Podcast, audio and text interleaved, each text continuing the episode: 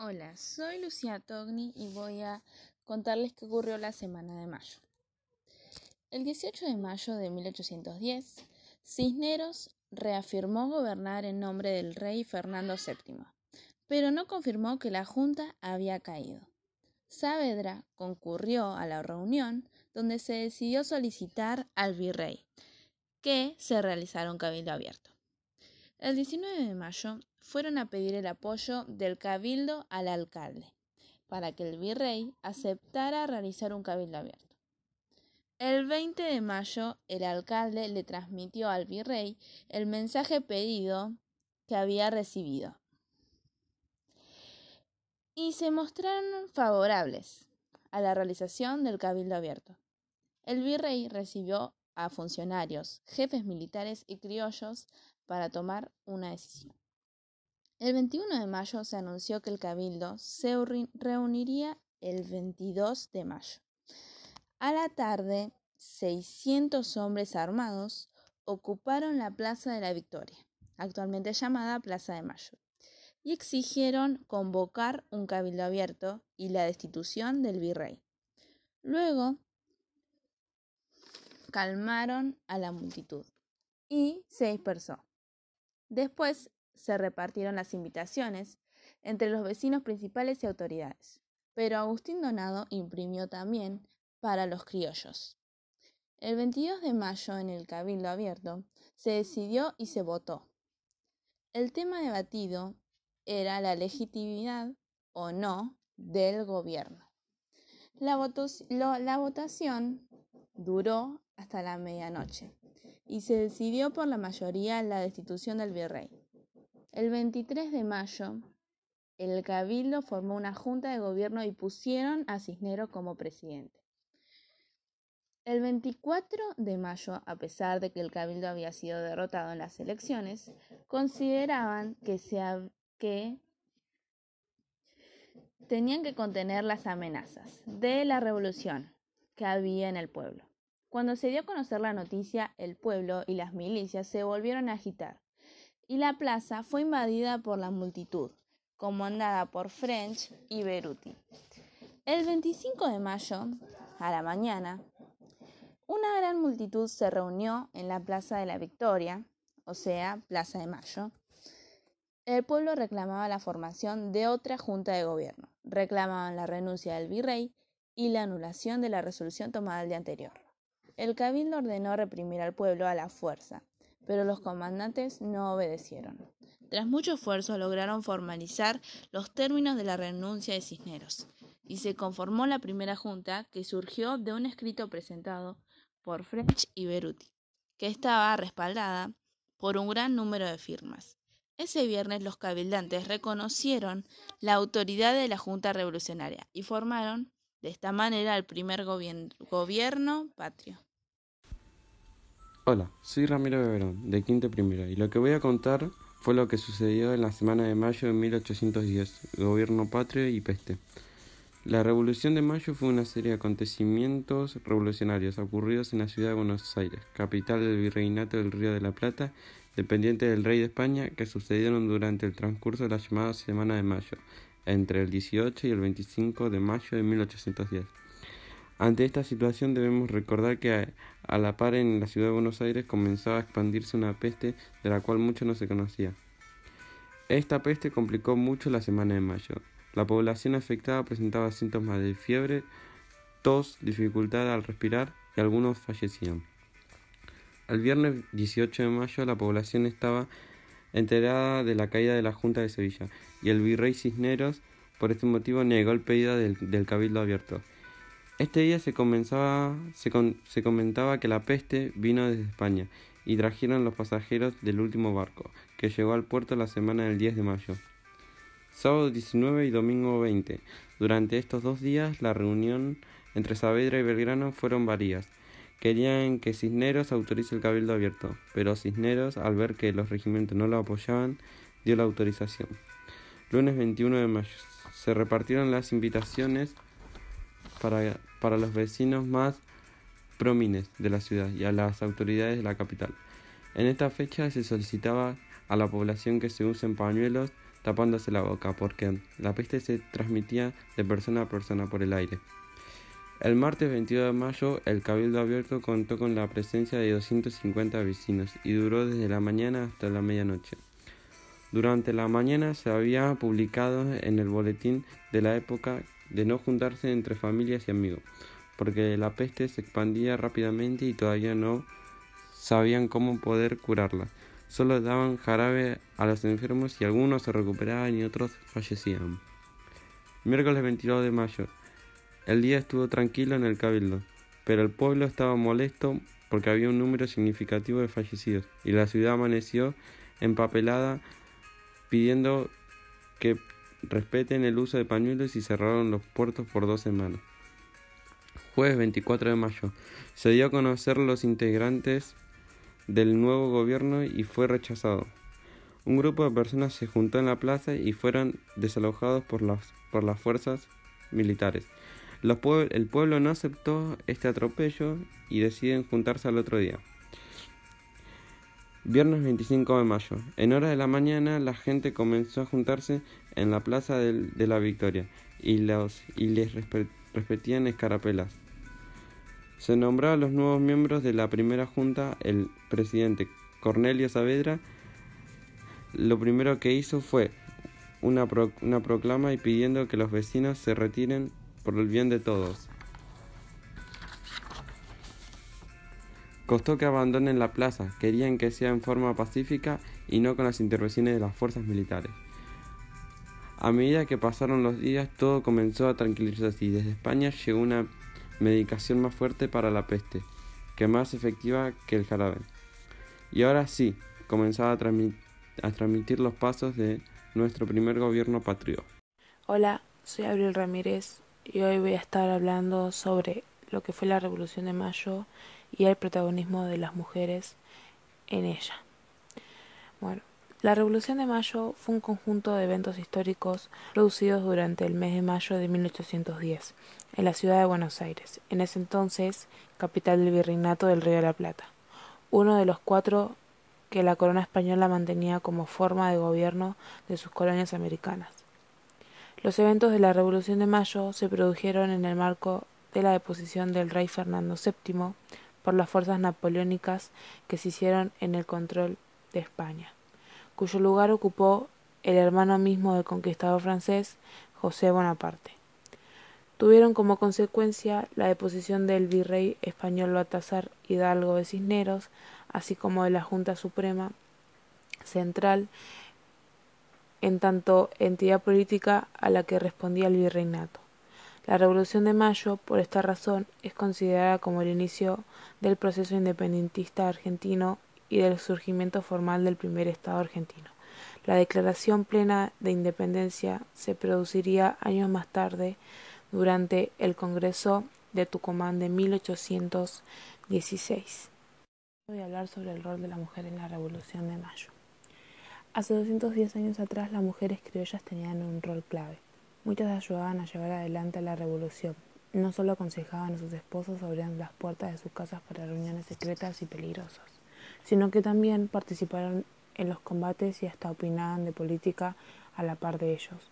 Sin embargo, los grandes héroes de la historia fueron los hombres del primer gobierno patrio, y el rol fundamental de las mujeres para la liberación de la región fue invisibilizado pasaron a la posteridad como amas de casa, parteras y costureras. Con el fin de destrabar este mito, Noticias habló con dos especialistas que darán detalles del papel político que jugaron las damas entre 1800 y 1810. Gilda Manso, escritora, periodista y autora del libro La historia argentina contada por mujeres, dice la historia la contó el patriarcado. Las mujeres estaban ahí, pero fueron invisibilizadas, porque las cosas que hacían supuestamente no eran imprescindibles. La normalidad era eso, que se ocuparan de la casa o sus hijos. Cuando la revolución tuvo lugar y los hombres se vieron obligados a luchar o buscar trabajos en otras ciudades, ellas tuvieron que hacerse cargo de los comercios familiares, de las estancias, de los negocios, fueron fundamentales para mantener la vida por fuera de la batalla. Esto, al parecer, no era importante. Del mismo modo, agregó que su participación pública estaba muy limitada, ya que dependían del permiso de su esposo o su padre, que en la mayoría de los casos no se lo permitía. Casilda Igarzábal fue una soloñere de la época virreinal y la esposa de Nicolás Rodríguez Peña, quien junto a su hermano Saturnino Rodríguez Peña estuvo involucrado en los movimientos de revolución e independencia incipientes que se desarrollaron a partir de la primera invasión inglesa de 1806, de modo que Casilda y Garzabal estuvo en contacto directo con participantes de la Revolución de Mayo desde el inicio y su participación como solniere a los movimientos de 1810 es muy conocida. Existe una historia que cuenta que habló de manera directa con Cornelio Saavedra y lo incitó a hacer la revolución del 25 de mayo. Es un episodio difícil de comprobar y por más que sea interesante pensar la intervención directa de una mujer en la revolución de mayo, lo cierto es que ni siquiera los protagonistas de la revuelta tenían en claro qué camino seguir o qué hacer. No había manual para una revolución. Marquita Sánchez de Thompson desde el juicio de Dicienzo y su polémico casamiento con su primo, Marquita fue capaz de disputar y enfrentarse como una par de los actores políticos de la época, al tiempo que se convirtió en una constructora de espacios de debate e intercambio. Así, su casa fue espacio de tertulias culturales, pero también de encuentro para apoyar la causa revolucionaria. La revolución no solo le permitió resucitar el ámbito doméstico y posicionarse como una mujer capaz de trascender lo privado y situarse en el ámbito de lo público, sino de establecer lazos con otras mujeres y apoyar el proceso revolucionario mediante la donación de joyas y otros bienes materiales. Y así es como termina la información sobre el rol de la mujer en la Revolución de Mayo de 1810. Hola, soy Neder Yantorno de Quinto Primera de la Escuela 28 Julio Cortázar y hoy voy a hablar sobre el rol de la mujer en la Revolución de Mayo. Hola, soy Dana Lenz de Quinto Primera de la Escuela número 28 Julio Cortázar y hoy junto a mi compañera vamos a hablar sobre el rol de la mujer en la Revolución de 25 de Mayo. Tuvieron un rol clave que fue silenciado. Muchas estuvieron en lugares claves más allá de ser esposas de algún hombre ayudaban a llevar adelante la revolución. No solo aconsejaban a sus esposos o abrían las puertas de sus casas para reuniones secretas y peligrosas, sino que también participaron en los combates y hasta opinaban de política a la par de ellos.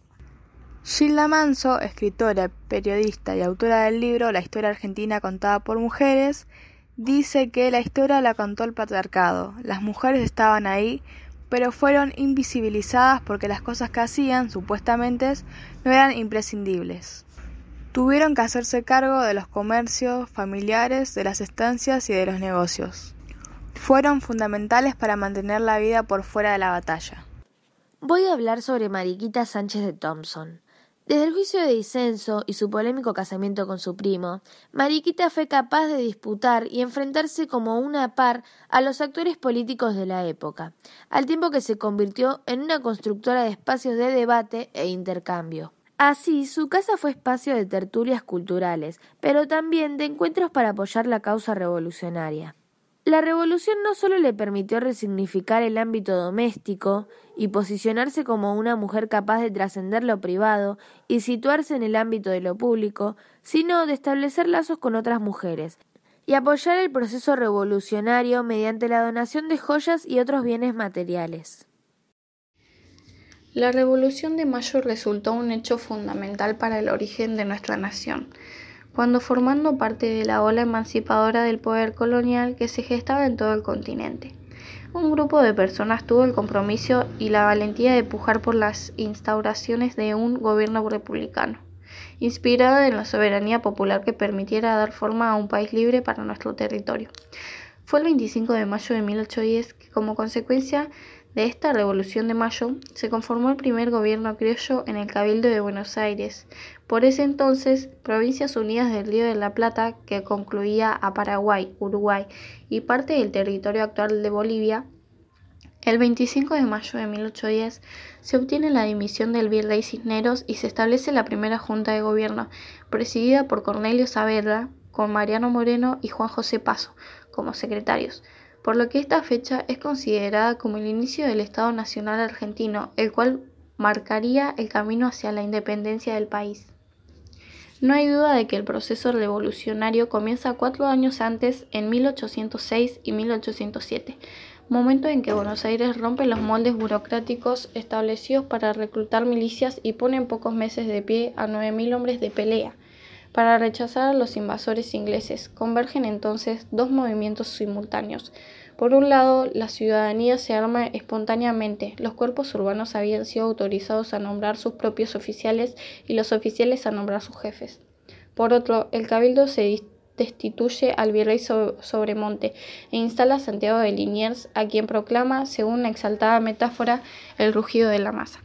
De este modo, sin ningún plan deliberado, los criollos convirtieron en partidos políticos y situación armada lo que hasta entonces no habían salido de la vida interna de los habitantes interrelación de voluntad de poder con el azar de las circunstancias. En aquella época los acontecimientos comienzan a ser arrastrados por una fatalidad revolucionaria que expresa tendencias irreprimibles.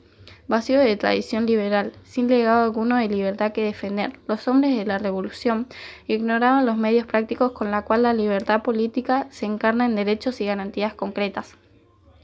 Había en definitiva que crear la libertad, darle vida, traducirla en instituciones y plasmarla en costumbres. Tal fue el dilema que se planteó a partir de aquella semana del mes de mayo de 1810, cuando una junta de gobierno sustituyó al virrey en ejercicio,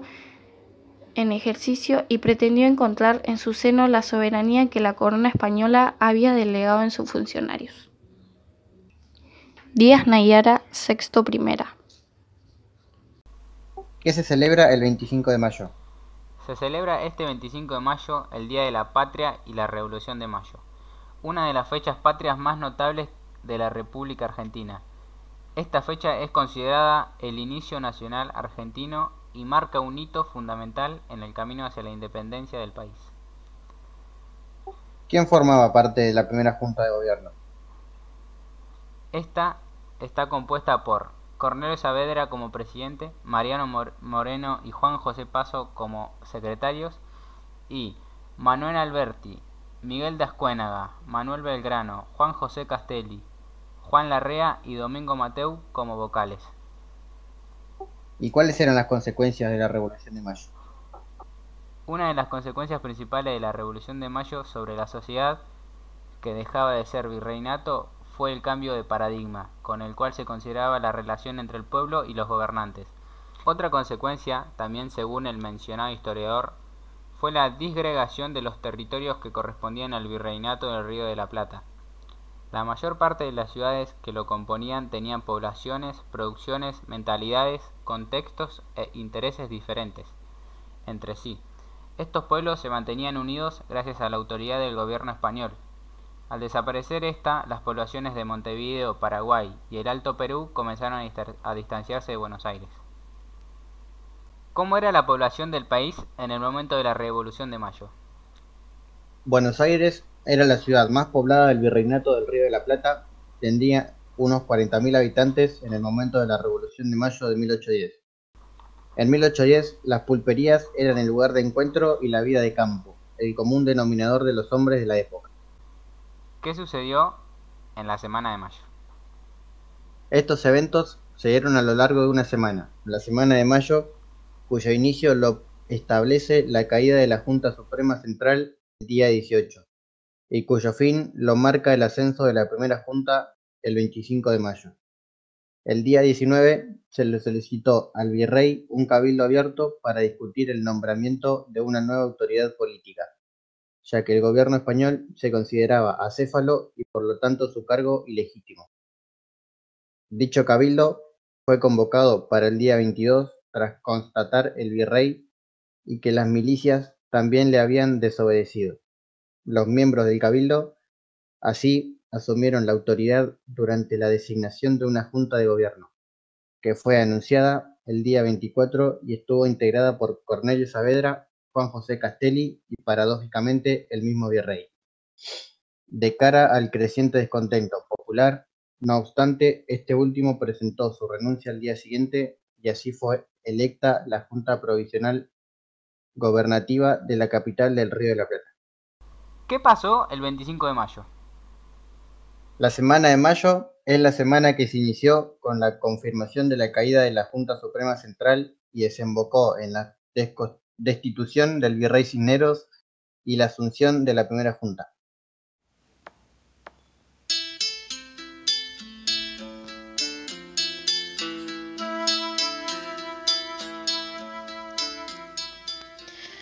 ...25 de mayo...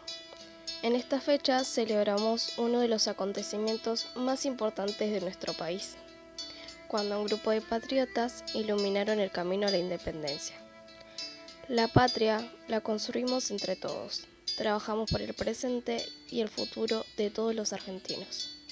Feliz 25 de mayo para todos, viva la patria.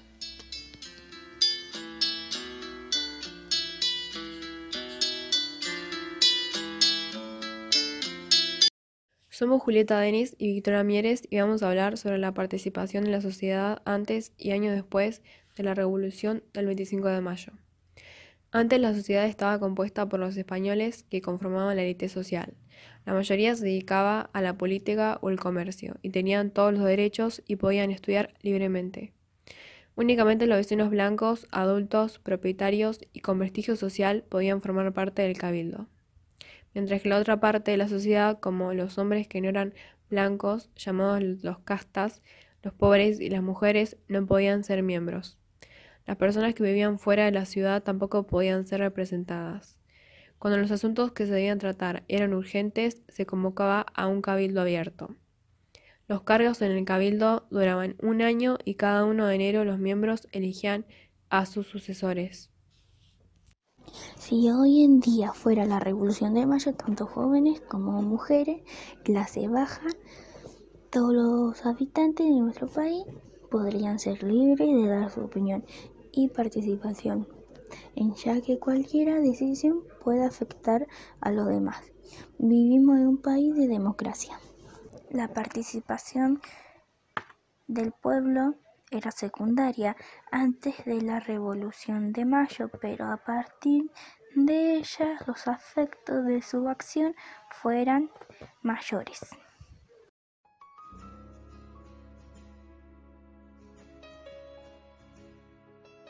Decir 25 de mayo nos recuerda nuestros actos escolares disfrazados de French y Beruti repartiendo cintas celestes y blancas frente al cabildo. Nos remonta al aguatero, al vendedor de empanadas y a esa tarde de lluvia plasmada en las pinturas cuando la gente se reunió en la plaza para gritar a viva voz.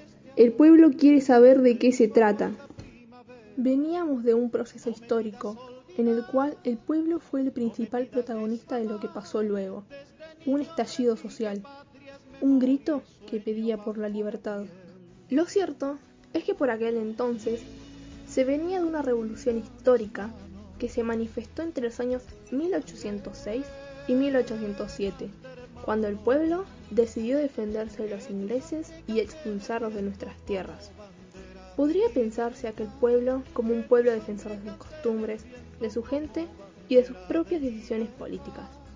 Estos hechos repercutirían luego en los próximos años cuando aún dependíamos de la corona española, ya que en 1810 estas tierras pertenecían al virreinato del Río de la Plata. Éramos colonia de España cuyo rey era Fernando VII. El 25 de mayo de 1810 se logró desalojar al virrey español Cisneros del poder de Buenos Aires y se conformó la primera junta de gobierno criolla. Algunos criollos revolucionarios eran partidarios de declarar la total independencia de la metrópoli. Sin embargo, la nueva Junta Provisional del Gobierno se presentó como heredera de las autoridades metropolitanas y en una proclama dirigida al pueblo manifestó su fidelidad y obediencia al monarca español. Por otra parte, muchos porteños pretendían que las provincias se subyugaran bajo su poder. Entonces, en la famosa Revolución de Mayo, hubo que luchar no solo contra los españoles, sino también contra Buenos Aires que pretendía que los pueblos dependían de ella. Aquella semana de mayo de 1810 resultó crucial para la definición de las futuras decisiones. Fueron días de incertidumbre e inquietudes que se hicieron eco en una sola voz, la del pueblo. Aquella vez se hizo presente reunido en la Plaza de Mayo para ser escuchado y reclamar por sus derechos. Porque un día el pueblo, cansado de tanta injusticia y malos tratos por parte del dominio español, quiso saber y pedir explicaciones. Porque un día el pueblo entendió que no se trataba de propuestas egocéntricas ni de palabras superficiales, porque finalmente se dio cuenta que todos juntos podían empezar a construir un futuro para su familia.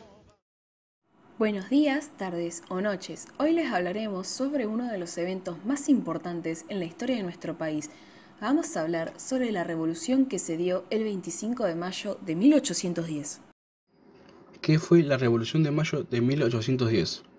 La Revolución de Mayo fue una serie de acontecimientos revolucionarios ocurridos en la ciudad de Buenos Aires, capital del virreinato del Río de la Plata, que en su momento era dependiente de España. Dichos sucesos se dieron durante el transcurso de la Semana de Mayo, entre el 18 de mayo de 1810, fecha donde se confirma la caída de la Junta Suprema Central, y el 25 de mayo, fecha en que se destituye al virrey Baltasar Hidalgo de Cisneros, y se lo reemplazó por la primera Junta de Gobierno. ¿Cuáles fueron las causas? Las principales causas de la revolución fueron las siguientes.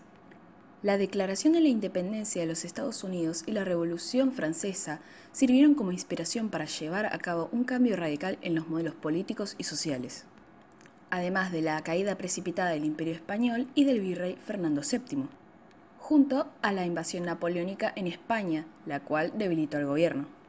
El deseo patriota por parte de los ciudadanos, quienes no querían que los cargos políticos siguieran en manos de los españoles la azonada de Álzaga, intento fallido de destituir al virrey Liniers, que había dejado como antecedente el deseo de formar un gobierno patrio.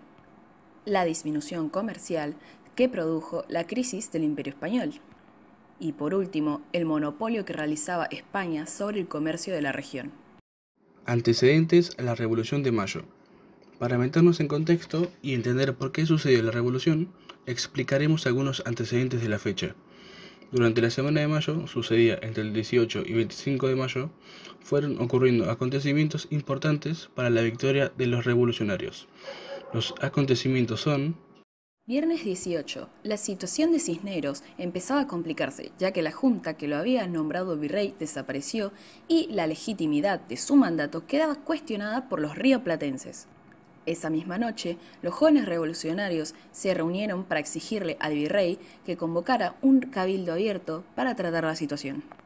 Sábado 19. Las reuniones continuaron hasta la madrugada del sábado 19 de mayo y por la mañana Saavedra y Belgrano le pidieron al alcalde Lezica la convocatoria a un cabildo abierto. Domingo 20. Durante el domingo 20 de mayo, el virrey Cisneros convocó a los jefes militares y pidió apoyo ante una posible rebelión. Sin embargo, todos se rehusaron a brindárselo. En la noche, Juan José Castelli y Martín Rodríguez insistieron con la idea de realizar una reunión con Cabildo Abierto. Cisneros dijo que eso era una insolencia e intentó improvisar un discurso, aunque Rodríguez le advirtió que tenía cinco minutos para decidir. Cisneros se resigna y termina por convocar al Cabildo para el día 22 de mayo. A las 9 de la mañana se reunió el cabildo como todos los días para tratar los temas de la ciudad. No obstante, a los minutos los cabildantes interrumpieron sus labores debido a que la Plaza de la Victoria fue ocupada por 600 revolucionarios armados, los cuales llevaban en sus sombreros el retrato de Fernando VII y en sus solapas una cinta blanca, símbolo de la unidad criollo española desde la defensa de Buenos Aires. Tenían el apodo de la Legión Infernal y pedían a gritos que se concrete la convocatoria del Cabildo Abierto. Hubo intervención por parte del jefe del regimiento de patricios, Cornelio Saavedra, quien logra calmarlos garantizándoles el apoyo militar a sus reclamos. Martes 22. Ya desde temprano fueron llegando los cabildantes, aunque de los 450 invitados solo concurrieron 251 la mayoría aprobaba la destitución del virrey, pero no se ponían de acuerdo en quién debía asumir el poder y por qué medios. Castelli propuso que fuera el pueblo quien elija una junta de gobierno mediante el voto. Por otro lado, Cornelio Saavedra era partidario de que el nuevo gobierno fuera organizado directamente por el cabildo. Miércoles 23. Por la mañana se reunió el cabildo para contar los votos emitidos el día anterior y así emitir un documento. Hecha la regulación con el más prolijo examen, resulta de ella que el excelentísimo señor virrey debe cesar en el mando, y recae este provisoriamente en el excelentísimo. Jueves 24. Se confirmaron las versiones. El Cabildo designó efectivamente una junta de gobierno presidida por el virrey e integrada por cuatro vocales. Dos españoles, Juan Nepomuceno Solá y José de los Santos Inchaurregui, y los criollos Juan José Castelli y Cornelio Saavedra, burlando absolutamente la voluntad popular. Por la noche, Castelli y Saavedra se presentaron en la casa de Cisneros, logrando su renuncia y delegación del cargo. La junta quedó disuelta y se convocó nuevamente al cabildo para la mañana siguiente. Viernes 25 de mayo. Una gran multitud se reunió en la Plaza de la Victoria, hoy conocida como Plaza de Mayo liderados por los milicianos de Domingo French y Antonio Beruti. Pedían la anulación de la resolución del día anterior, la renuncia definitiva del virrey Cisneros y la formación de otra junta de gobierno. El 25 de mayo, los criollos reunidos en la Plaza Mayor esperaban las novedades del día el grito de El pueblo quiere saber de qué se trata. Ese viernes, los cabelantes reconocieron la autoridad de la Junta Revolucionaria y formaron de esta manera el primer gobierno patrio. ¿Cómo fueron los acontecimientos posteriores? Comenzaba una nueva etapa del proceso revolucionario que tendrá su culminación en 1816 con la declaración de nuestra independencia. Fueron años difíciles con muchos problemas para afrontar y resolver. Uno de estos problemas fue la invitación al interior. Una de las primeras medidas de la Junta fue enviar el 27 de mayo de 1810 una circular a los gobiernos provinciales pidiéndole que designaran diputados para un Congreso que se reuniría en Buenos Aires para redactar una constitución y determinar la forma de gobierno.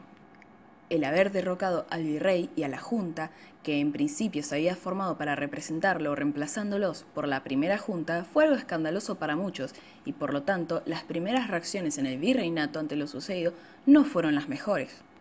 En Córdoba se armó una contrarrevolución liderada por Liniers. En Mendoza hubo algunas resistencias en aceptar a la nueva Junta. En Salta hubieron demasiadas discusiones respecto al tema.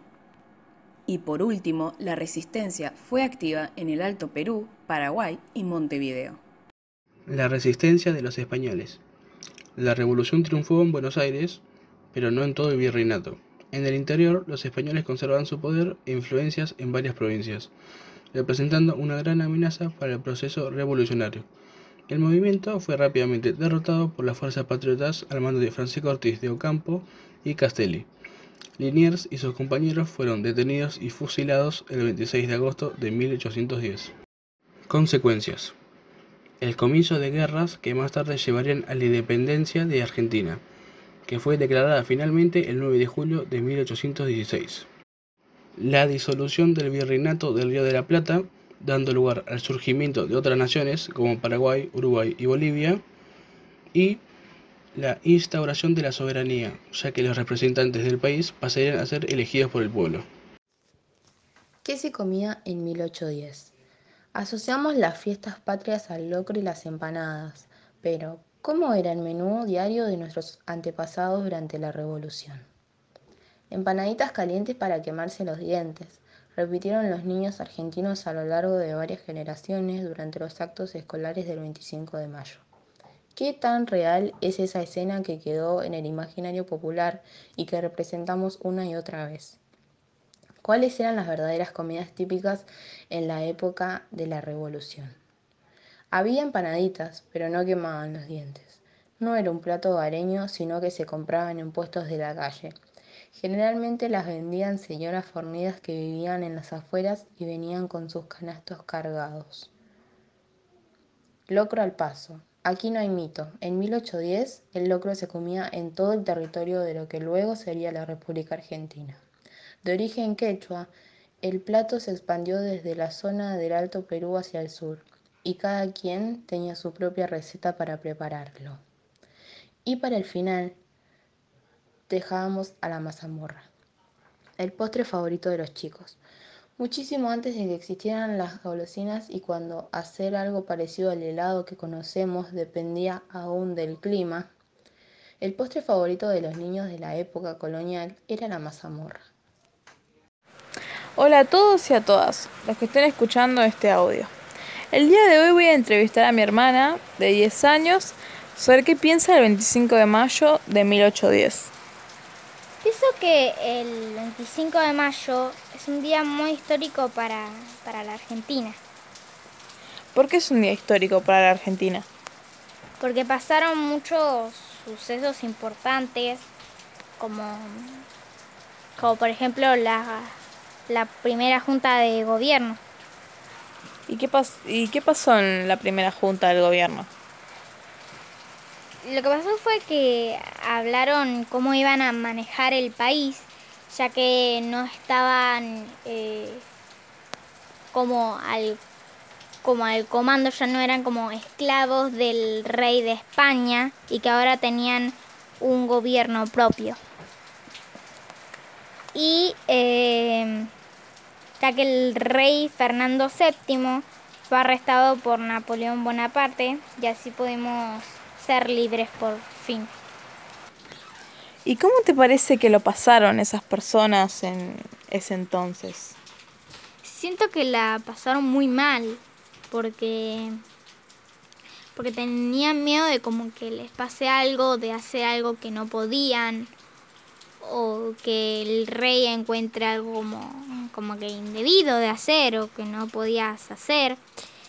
Y era muy feo, porque tenías que estar como que siempre no podías hacer algo que el rey decía que no. Era como una ley. Y eso era muy feo. También porque muchas personas fueron como como esclavizadas, eh, maltratadas. Muchas personas también murieron. Y era una, una época muy, muy fuerte, muy difícil, porque te sentías como presionado. En fin, no éramos un, país libre.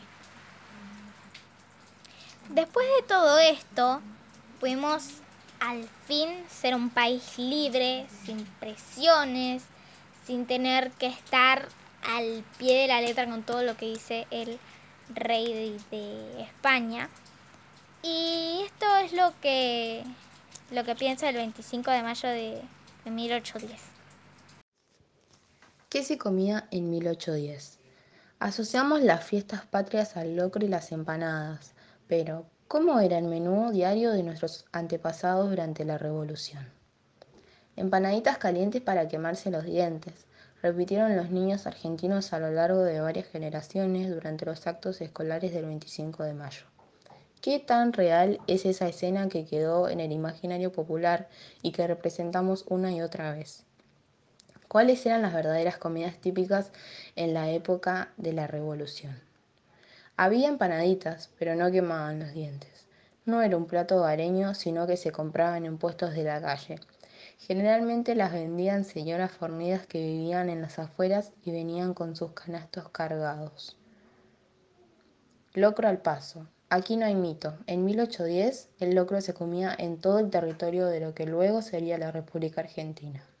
De origen quechua, el plato se expandió desde la zona del Alto Perú hacia el sur y cada quien tenía su propia receta para prepararlo. Y para el final dejábamos a la mazamorra, el postre favorito de los chicos.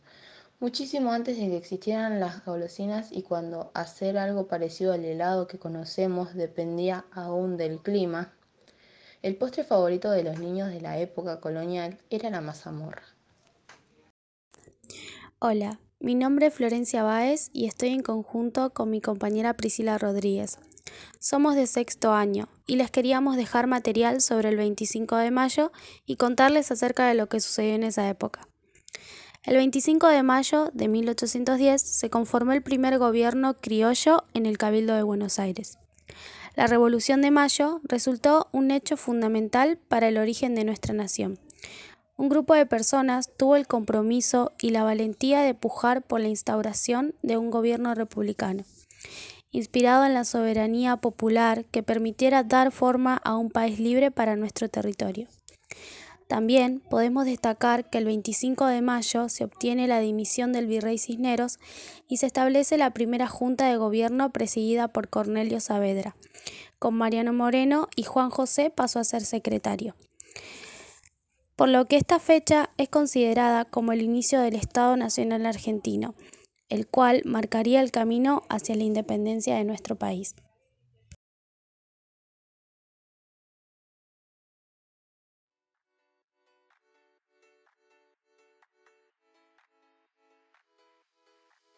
Hola, me llamo Maximiliano Castillo, de quinto, escuela número 28, turno mañana.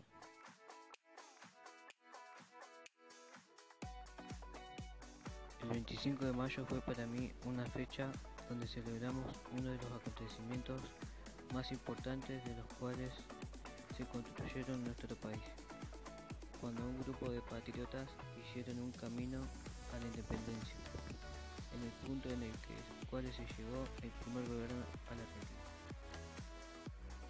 Y muy pronto se supo que ya teníamos nuestro primer gobierno ese día 25 de mayo nuestra, nuestra patria hacia la libertad.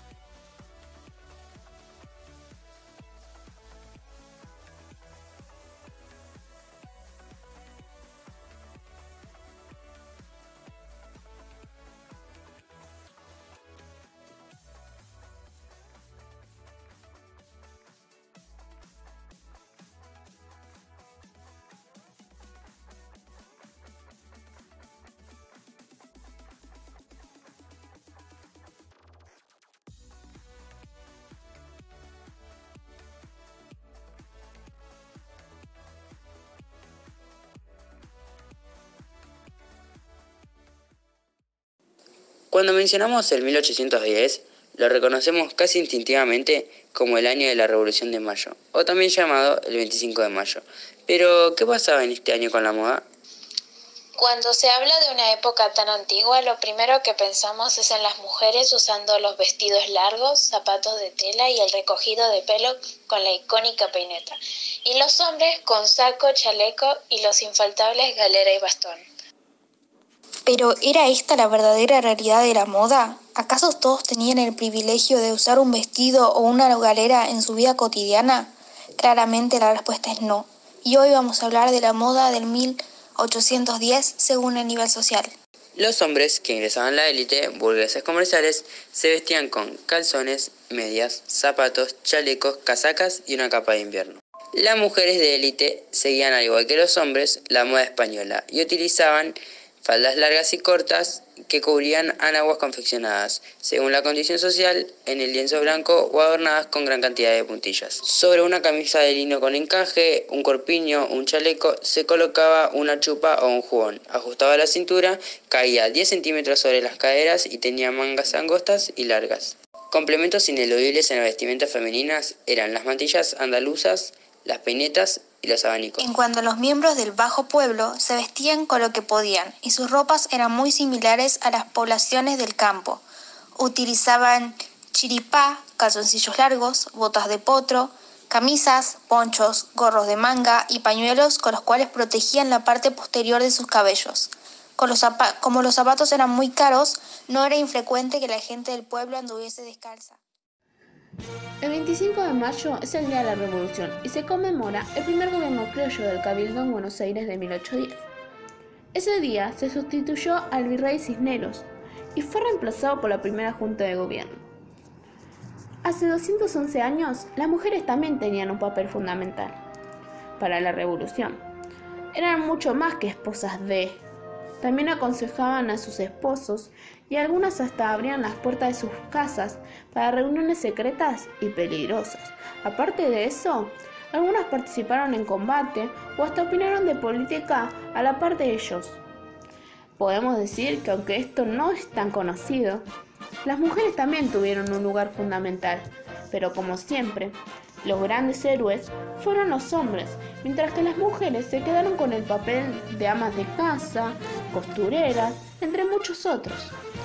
A muchas de ellas no se les conoce el nombre, pero otras en cambio ocuparon un rol en el ámbito público, como María Guadalupe Cuenca, Encarnación Encurra, Rosa Guerra, Mariquita Sánchez, Remedio de Escalada, Petrona Rosende de Sierra, entre muchas otras. Dejaron diferentes documentos, cartas y otros textos que hoy en día prometen una perspectiva diferente. Campesinas, indígenas, artistas, periodistas dejaron una huella en la historia de la Argentina. Todas ellas, mediante sus profesiones, también ayudaron a dar un giro a la historia, mediante pequeños pasos como luchar por la revolución, alcanzar un voto femenino o igualdad de condiciones en un ámbito laboral. El 25 de mayo de 1810 se celebra la Revolución de Mayo, donde hombres como mujeres lucharon por la revolución y donde hoy se sabe que hubo más que hombres involucrados y por eso las vamos a conocer. Quien les habla Rocío Cano, acompañada de Juliana Canfachay y Agostina Casoli. Buenas, mi nombre es Gabriel Agustín Villalba y soy de sexto año. Voy a contarles un poco de lo que pasó el 25 de mayo de 1810. Es una de las fechas patrias más importantes de la historia de la República Argentina. Se trata de la conmemoración de la Revolución de Mayo, una gesta que concluyó en la constitución de la primera Junta de Gobierno que destituyó al virrey español Baltasar Hidalgo de Cisneros, quien tenía autoridad sobre el virreinato del Río de la Plata. Si bien la fecha más recordada es la del 25 de mayo de 1810, se trató de una serie de eventos que ocurrieron durante la denominada Semana de Mayo fue el inicio del proceso de surgimiento del Estado argentino, que proclamaría su independencia recién seis años después, el 9 de julio de 1816.